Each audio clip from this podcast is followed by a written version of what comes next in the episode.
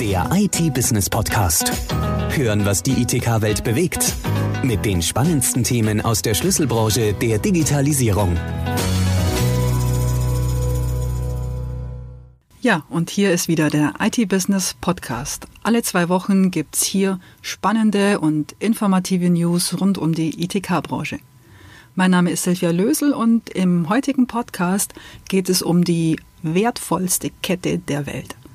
Und die Rede ist hier nicht von Perlen oder von einer Diamantenkette. Nein, es geht um eine digitale Kette, nämlich um die Blockchain. Ja, die Blockchain ist in aller Munde und jeder hat, denke ich, schon ganz viel von ihr gehört. Und für viele ist sie untrennbar mit dem Bitcoin verbunden. Aber sie kann natürlich noch viel, viel mehr als nur für das Schürfen von Kryptowährungen eingesetzt zu werden. Um den Branchenverband Bitkom zu zitieren, die Blockchain hat das Potenzial, ganze Branchen grundlegend zu verändern. Auch eine Zahl der Marktforscher von Gartner verdeutlicht das. Der Wert, der durch den Einsatz von der Blockchain im Unternehmensumfeld generiert, generiert wird, soll bis zum Jahr 2022 auf bis zu 50 Milliarden US-Dollar steigen. Wie aber genau kann die Blockchain genutzt werden? Welche Wirtschaftszweige können von ihr profitieren? Beziehungsweise welche erleben vielleicht sogar einen fundamentalen Wandel?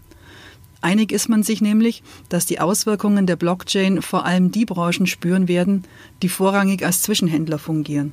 Denn die Blockchain selbst ist ja quasi ein Zentralregister, das fälschungssicher geführt werden kann und das vielleicht irgendwann mal die Aufgaben von Zentralbanken, Grundbuchämtern und Notaren übernehmen kann. Und so könnte über kurz oder lang jede Art von Handel, der derzeit über Vermittler läuft, zu deutlich niedrigeren Kosten auf eine Blockchain-Plattform übertragen werden. Soweit die Theorie. Doch wie genau funktioniert eigentlich die Blockchain? Und um hier mal Licht ins Dunkel zu bringen, gibt es keinen geeigneteren als den Leiter des Frankfurt School Blockchain Center an der Frankfurt School of Finance and Management, Professor Dr. Philipp Sandner. Und genau den habe ich jetzt und heute hier am Mikrofon. Unter seiner Leitung analysiert das Institut unter anderem die Auswirkungen der Blockchain-Technologie für Unternehmen und für die Wirtschaft. Außerdem hat er mit dem Block 52 eine eigene Podcast-Serie, in der es um sämtliche Facetten der Technologie geht. Herr Professor Dr. Sandner, für viele ist die Blockchain ja noch immer untrennbar mit dem Bitcoin verbunden. Warum aber muss man die beiden Dinge voneinander trennen? Ja, genau. Also meins ist tatsächlich so, dass das Thema Bitcoin und Blockchain überlagert. Äh, das ist klar. Mein, äh, die Blockchain seitens der Technik her kommt natürlich aus dem äh, Bitcoin heraus, wurde dort zum ersten Mal entworfen und auch dann eingesetzt. Wobei sich jetzt eben wiederum das Wort Blockchain zunehmend von dem eigentlichen Sinne weiterentwickelt und man kann eigentlich eher von einem Art Blockchain-System im weiteren Sinne sprechen, wenn es gewissen gemeinsamen Kriterien genügt und so weiter und so fort. Und damit entwickelt sich das Wort Blockchain wiederum von dem Bitcoin äh, weiter weg. Und trotzdem darf man nicht vergessen, äh, dass Stand heute eben der Bitcoin wirklich das System Nummer eins ist, äh, wo wirklich echtes Geld, echte Werte tagtäglich bewegt werden. Andere Blockchain-Systeme sind bei weitem noch nicht so weit, äh, dass quasi Beträge, äh, also wirklich auch im Milliardenbereich, äh, wie bei Bitcoin, Woche für Woche bewegt werden. Was sind denn jetzt so die Stärken und Schwächen einer Blockchain? Weil sie wird ja schon gehandelt als die Technologie der Zukunft immer dann, wenn irgendwelche, sage ich mal, Mittelsmänner benötigt werden. Genau, also im Kern geht es eigentlich darum, dass die Blockchain-Technologie eine ideale Technologie ist, um ähm, letztendlich ein Register zu unterhalten. Äh, viele Dinge werden ja mit einem Register unter, äh, unter, äh, unterhalten oder eben organisiert. Das ist äh, natürlich das Meldewesen mit dem Personalausweis, das ist der Geldschein mit der Geldscheinnummer und so weiter. Das sind alles ähm, ja Institutionen oder äh, Dinge in unserer Gesellschaft, die mit einem Register organisiert werden. Und äh, hier zeigt sich, dass die Blockchain-Technologie grundsätzlich ein sehr interessantes äh, Framework sein kann, um eben diese Register äh, zu unterhalten.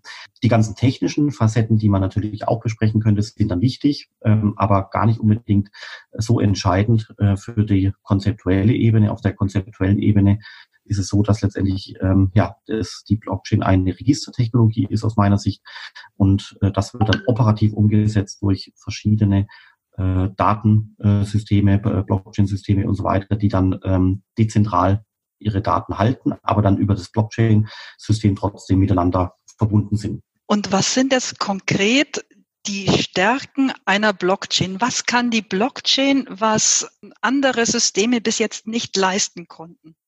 Ja, also die Blockchain äh, selber kann letztendlich ähm, äh, Assets speichern, also zum Beispiel Geld, Aktien und ähnliches, gleich, gleichermaßen aber auch auf eine derart äh, effiziente Weise, dass quasi ähm, die Datenstrukturen verteilt äh, abgespeichert sind. Also zum Beispiel ein, beim Bitcoin handelt es sich um ein Netzwerk von bis zu 1000 Rechenknoten Stand heute.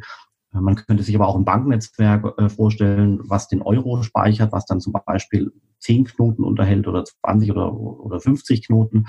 Und die äh, einzelnen Teilnehmer in diesem System können sich auf den Datenbestand in ihrem Knoten eben berufen und darauf vertrauen, weil die Technologie sicherstellt, dass wirklich dieser Datensatz überall innerhalb des Systems ein und derselbe ist.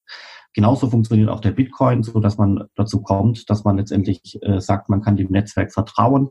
Die, diese Bitcoin-Datenbank, die ich quasi hier vor Ort betreibe, ist genau die gleiche, die auch in Asien, Korea, Russland, Amerika eben auch betrieben wird. Und damit im Prinzip äh, beginne ich dieser äh, Datenstruktur zu vertrauen.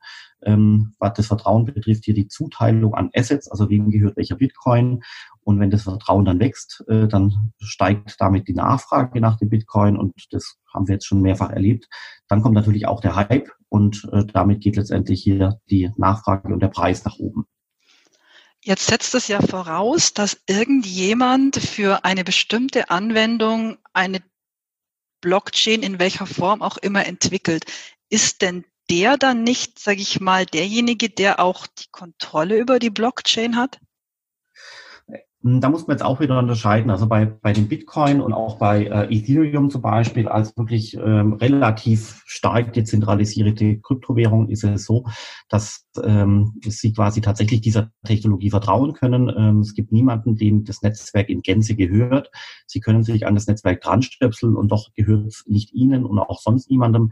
Stand heute hat auch niemand die Mehrheit in dem Netzwerk, so dass man hier tatsächlich von einer dezentralen Technologie sprechen kann. Und äh, das ist wirklich neu. Das gibt so noch nirgends, dass quasi die Technologie für sich selber äh, fortlebt und existiert, äh, ohne dass sie jemandem gehört. Also das ist quasi beim Bitcoin der Fall. Wenn ich aber jetzt quasi ein äh, schlankeres Netzwerk hätte, wo quasi ein, ein Konsortium diese Blockchain unterhält, dann ist es schon so, dass quasi das Konsortium gewisse Möglichkeiten hat, äh, die Technik äh, zu steuern, zum Beispiel auch Updates reinzuspielen und ähnliches. Äh, dadurch geht der dezentrale Charakter so ein bisschen verloren. Und doch ist es so, dass, dass es Vorteile bringt für die Teilnehmer im Netz, also gerade zum Beispiel Wertpapierhandel und ähnliches. Sprich, es wäre denkbar, dass ein Unternehmen X eine Blockchain entwickelt, um zum Beispiel Verträge abzuwickeln und diese Blockchain, sage ich mal, in einem mehr oder weniger geschlossenen System in ihrem Konsortiumbereich betreibt. Exakt, also genau. Also da gibt es zahlreiche Überlegungen von verschiedenen Konsortien, zum oftmals aus dem Finanzbereich, aber auch äh, teilweise aus anderen Bereichen. Teilweise sind diese Systeme auch schon in einer, früh, in einer frühen Form des Betriebes, also so dass quasi man äh, erste Transaktionen auch damit abwickelt. Ähm, das funktioniert, das macht auch Sinn. Äh, die äh, Effizienz von solchen Systemen ist genau dann hoch, wenn zum Beispiel auch der Euro Teil des Systems ist. Dann macht zum Beispiel der Wertpapierhandel Sinn.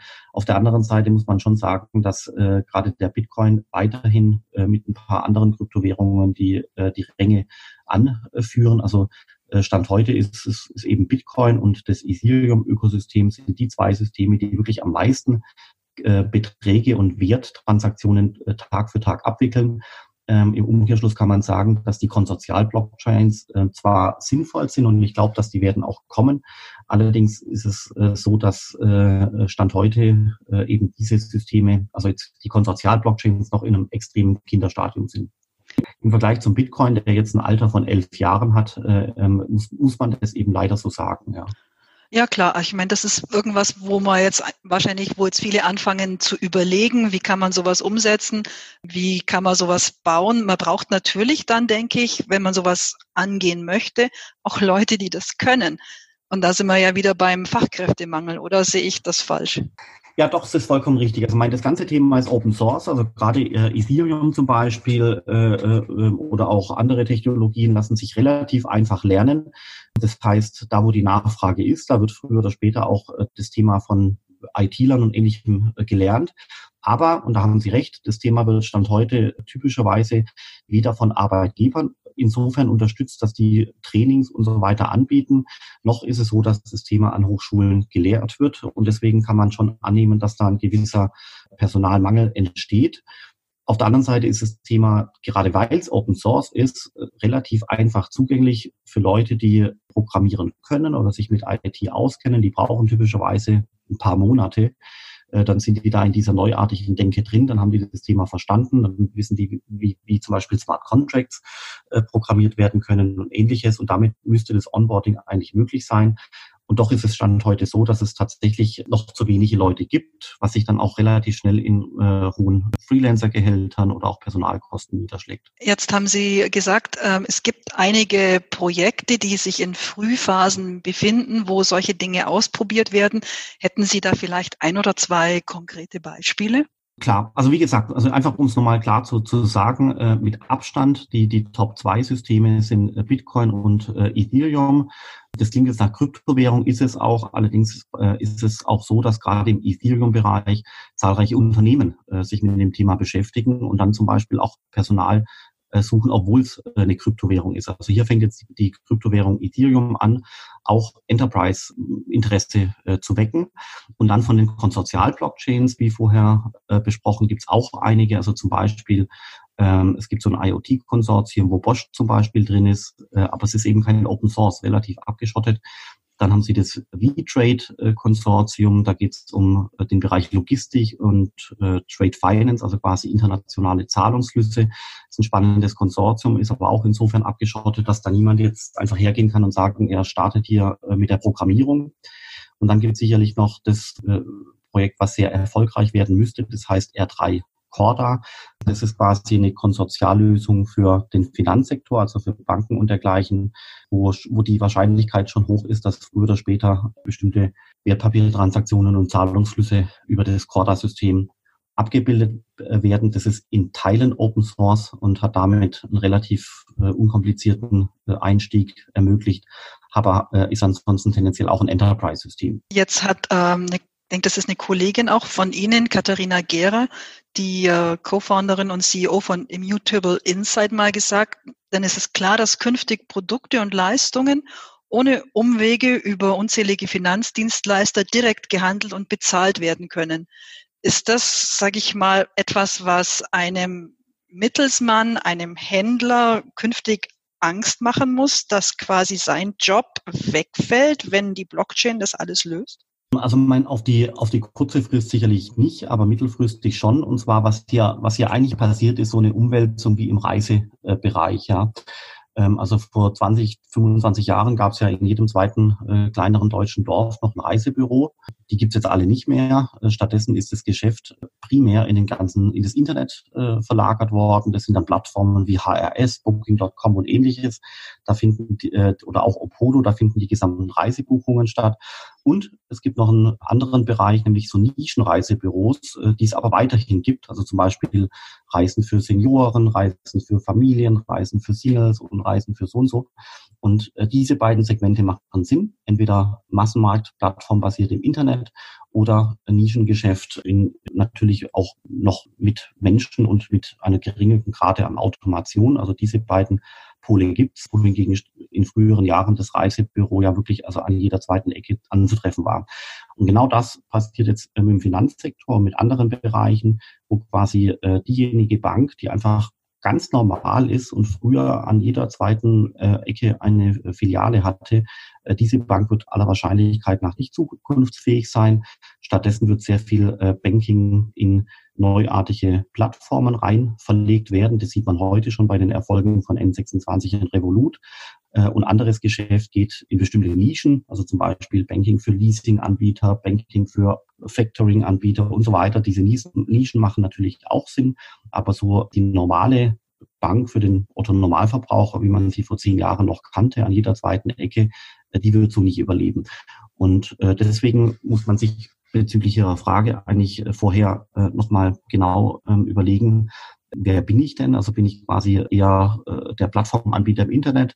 Bin ich ein Nischenanbieter mit einer loyalen Kundschaft oder bin ich eben derjenige, der den Otto-Normalverbraucher mit existierenden Strukturen bedient. Im letzteren Fall äh, wird es wahrscheinlich schon früher oder später äh, gefährlich werden, weil dann genau das passiert wie bei den Reisebüros. Also das, man spricht hier von dem Bereich äh, Disintermediation, das heißt quasi Intermediäre, die bestimmte Handelsprozesse ermöglichen, die werden entweder aus der Wertschöpfungskette entfernt oder eben wesentlich verschlankt.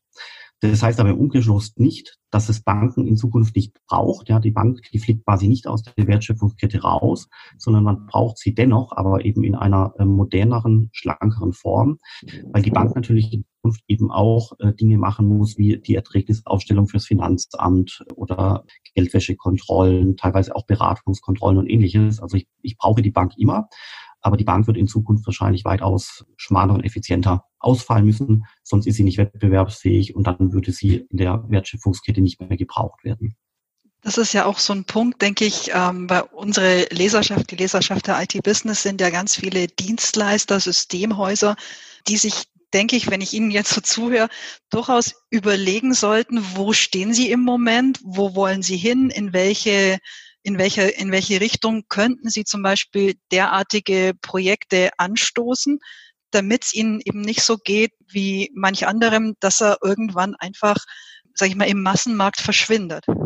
Also aus meiner Sicht ist es richtig. Vor allem, was ich momentan besonders wichtig finde, ist das äh, zu betonen, dass die Blockchain-Technologie in einem sehr, sehr, sehr frühen Stadium ist.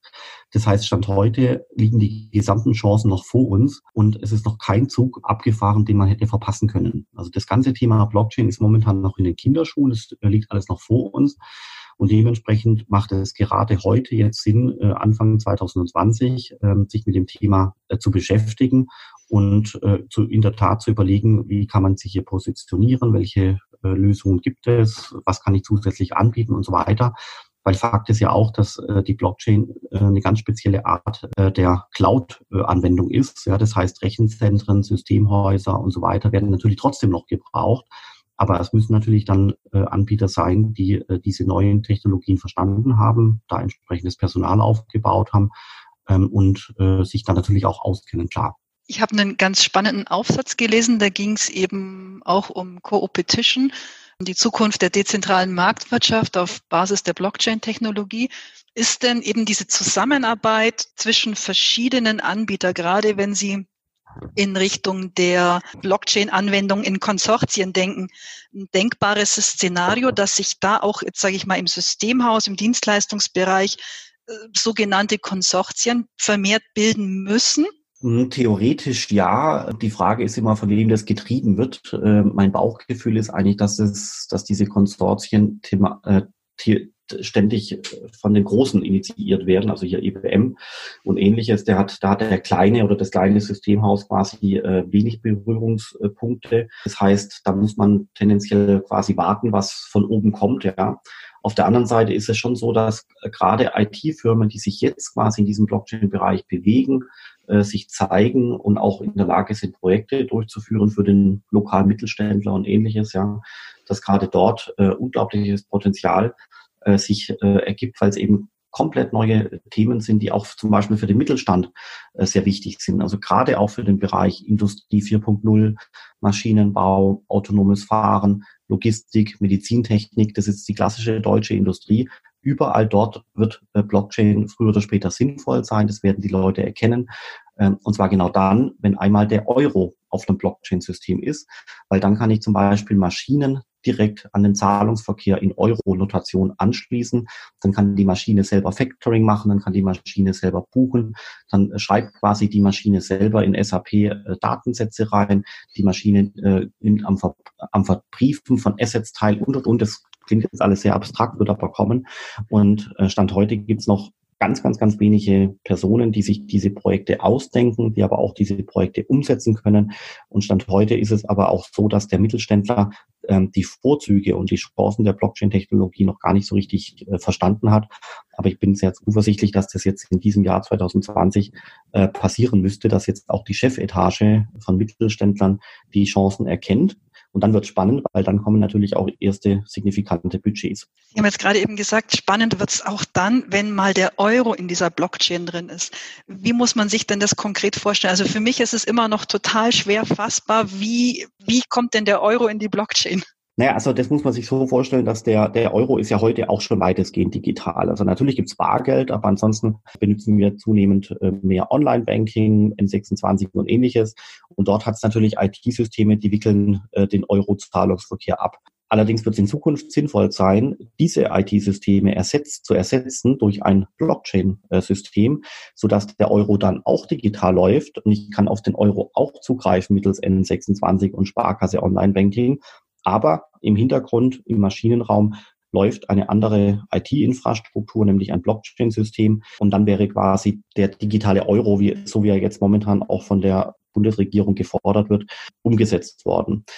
Und warum ist es weitaus mehr als neues äh, Speicherungssystem? Weil ich damit letztendlich den Euro auch anstöpseln kann, in Anführungszeichen, an Maschinen. Man schätzt ja, dass es in einigen Jahren mehr als äh, 20 Milliarden Dinge auf der Erde geben wird, die an das Internet angeschlossen sein werden, also Autos, Kameras, Drohnen, Sensoren und ähnliches.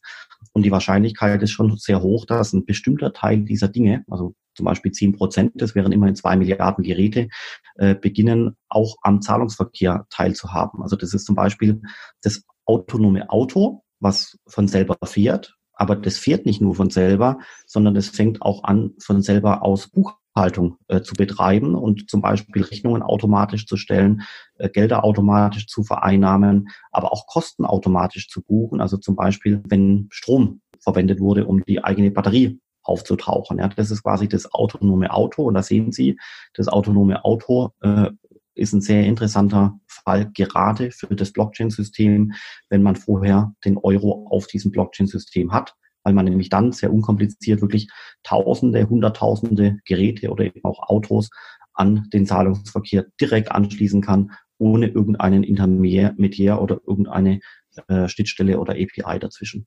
Sprich, das sind, sage ich mal, alles Projekte, die, sagen wir, in der Zukunft denkbar sind.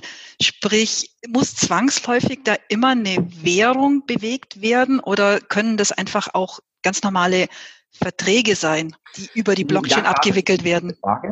Genau, das ist eine gute Frage. Letztendlich äh, muss nicht unbedingt äh, ein Wert auf einem Blockchain-System äh, bewegt werden, sondern es können schlicht und ergreifend auch Informationen dort gespeichert werden, die dann äh, synchronisiert werden zwischen den Netzwerkteilnehmern. Das macht Sinn, also gerade zum Beispiel im Bereich internationaler Handel.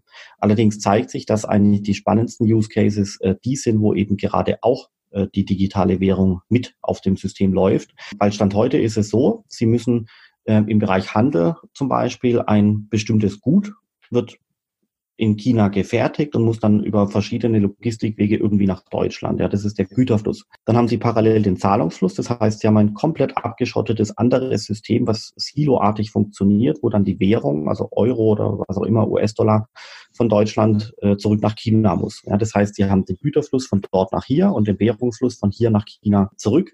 Und dann haben sie noch eine dritte Welt, die synchronisiert werden muss. Das ist die Buchhaltung und die ganze Welt der Belege und äh, Profitrechnung und Controlling und so weiter.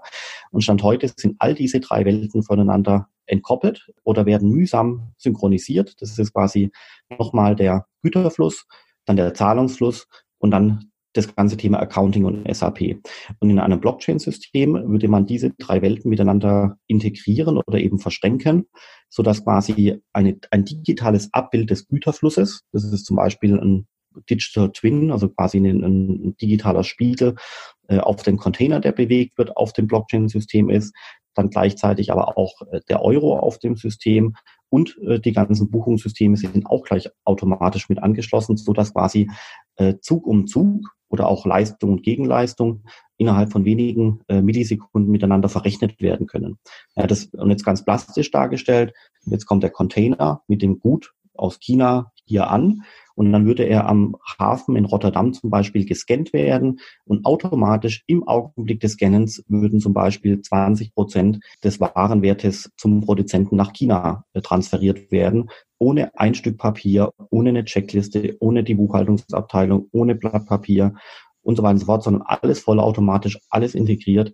Äh, und ich glaube schon, dass die Welt sich in diese Richtung bewegen wird, wo man diese Ökosysteme äh, beginnt zu integrieren. Und das setzt, wie gesagt, voraus, dass, dass quasi die Güter, also Autos, aber auch Transportgüter und ähnliches auf einem Blockchain-System notiert werden, aber eben dann auch die Bezahlungswährung, also Euro, Dollar und ähnliches. Und zu guter Letzt natürlich auch das ganze Thema Controlling oder Kostenrechnung und Buchhaltung. Ich fand jetzt gerade dieses Beispiel, das Sie genannt haben, mit Warenflüssen eben von China nach Europa und Geldflüssen in die andere Richtung oder wie auch immer, ein sehr plastisches Beispiel. Das hat mir jetzt, sage ich mal, das erste Mal wirklich vor Augen geführt, was mit dieser Technologie eigentlich alles denkbar ist, weil es sind so viele Dinge, da denkt man einfach nicht dran. Und ich glaube schon, dass das für viele Unternehmen, die eben da, genau damit kämpfen, so unterschiedliche Systeme zu synchronisieren, das ein wahnsinnig spannendes Feld ist. Absolut, aber in, in dem Augenblick, wo die ganzen Systeme miteinander integriert sind, äh, dann äh, fallen natürlich Ineffizienzen raus, die gibt's dann nicht mehr und mit Team äh, fallen natürlich dann auch Mitarbeiter oder ganze Abteilungen raus. Das sind nämlich genau die, wo Intermediäre mithelfen, diesen Handel oder diese Transaktion zu ermöglichen. Und das ist nochmal der Bezug zu Ihrer Frage von vorher. Da ist es schon so, dass äh, quasi derjenige, der, der nichts produziert, sondern quasi nur hilft, einen eine Transaktion zu ermöglichen, also quasi so eine Art Transfer Agent oder, oder etwas dieser Art. Das sind im Prinzip Geschäftsmodelle, die sind nicht zukunftsfähig das ist ja im Prinzip auch schon mit der ganzen Welle der Digitalisierung so in vielen Unternehmen. Man erlebt ja da auch, dass sich, sage ich mal, zumindest Jobprofile komplett verändern. Also was auf der einen Stelle, auf der einen Seite fallen Arbeitsplätze weg, auf der anderen Seite werden andere Kompetenzen benötigt. Und ich stelle mir das mit der Blockchain im Prinzip ähnlich vor, oder? Also ich glaube, das wird, da würde ich Ihnen zustimmen. Ähm, das, das Thema Blockchain äh, kommt jetzt. Ich glaube, dieses Jahr kommt da äh, sicherlich noch einiges auf uns zu. Die Unternehmen äh, suchen händeringend Leute. Ich kriege auch selber den ganzen Tag Stellenanzeigen, also bestimmt zehn Stück pro Woche. Und es gibt hände und dringend äh, wenig Leute, die man da empfehlen kann, weil einfach das Thema von Hochschulen noch nicht bearbeitet wird oder wenig. Ja, dann bilden Mitarbeiter ihre Mitarbeiter, äh, also oh Gott, Unternehmen bilden ihre Mitarbeiter in dem Bereich momentan so gut wie gar nicht äh, aus. Und zu guter Letzt äh, ist es auch so, dass zum Beispiel Freelancer eher sehr zögerlich sich mit dem Thema äh, beschäftigen. Jetzt äh, sind Sie ja Head of the Frankfurt School Blockchain Center.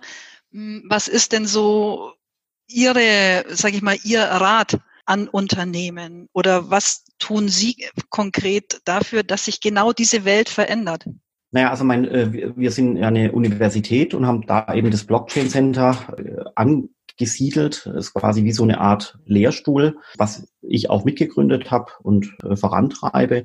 Wir machen zahlreiche Veranstaltungen, teilweise sind die auch umsonst. Ja, in Frankfurt, da kommen auch regelmäßig 200 oder 300 Leute. Das dient natürlich auch dem Wissensaustausch und dem Networking. Das funktioniert ganz toll. Äh, wir machen auch äh, Schulungen, Workshops und ähnliches. Ähm, das funktioniert teilweise äh, ganz gut, da bin ich ganz ehrlich, weil letztendlich die Bedeutung der Blockchain-Technologie in den Chefetagen, da wo die Budgets herkommen, hinreichend äh, noch nicht äh, überall angekommen ist. Das heißt, die, die, die, die Relevanz, hier Ausbildung zu betreiben, ist oftmals noch nicht erkannt worden. Deswegen ist der Bereich noch ein bisschen schwierig. Und zu guter Letzt machen wir natürlich auch individuelle Workshops und so weiter und so fort. Wenn ein Unternehmer oder ein weiß ich nicht, Abteilungsleiter sagt, er möchte das Thema mal gerne jetzt verstehen, dann, dann machen wir das natürlich auch auf individueller äh, Phase. Allerdings muss man in Summe sagen, äh, dass es hier zwei Ebenen gibt. Das eine ist quasi die Unternehmensebene, wo ein Unternehmen äh, sich mit der Thematik beschäftigen sollte, weil es kommt, es kommt so oder so in, in einigen Jahren oder in ein, zwei Jahren. Das heißt, da kann man sich durchaus auch sinnvoll heute schon vorbereiten. Dann äh, gibt's quasi, dann ist alles gut vorbereitet. Und dann gibt's neben dem Unternehmen eben auch noch die Ebene des Privatmenschen, ja, der quasi, wenn er bei einem Intermediär arbeitet, früher oder später arbeitslos äh, werden könnte. Ähm, und deswegen äh, ist auch äh, das durchaus sinnvoll, dass sich äh, Personen als Freelancer oder als Angestellte mit diesem Thema äh, beschäftigen, um letztendlich auch einfach übermorgen noch einen sehr spannenden, ähm, anspruchsvollen Job äh, zu haben, bevor der Job im Prinzip mit dem Intermediär verschwindet. Wenn ich jetzt, sage ich mal, so eine Privatperson bin und ich interessiere mich dafür, wie lange brauche ich denn, um mich da in die Thematik einzuarbeiten? Erste Frage. Zweite Frage, bekomme ich denn dann jetzt schon einen Job oder ist das quasi eine Investition in eine etwas fernere Zukunft?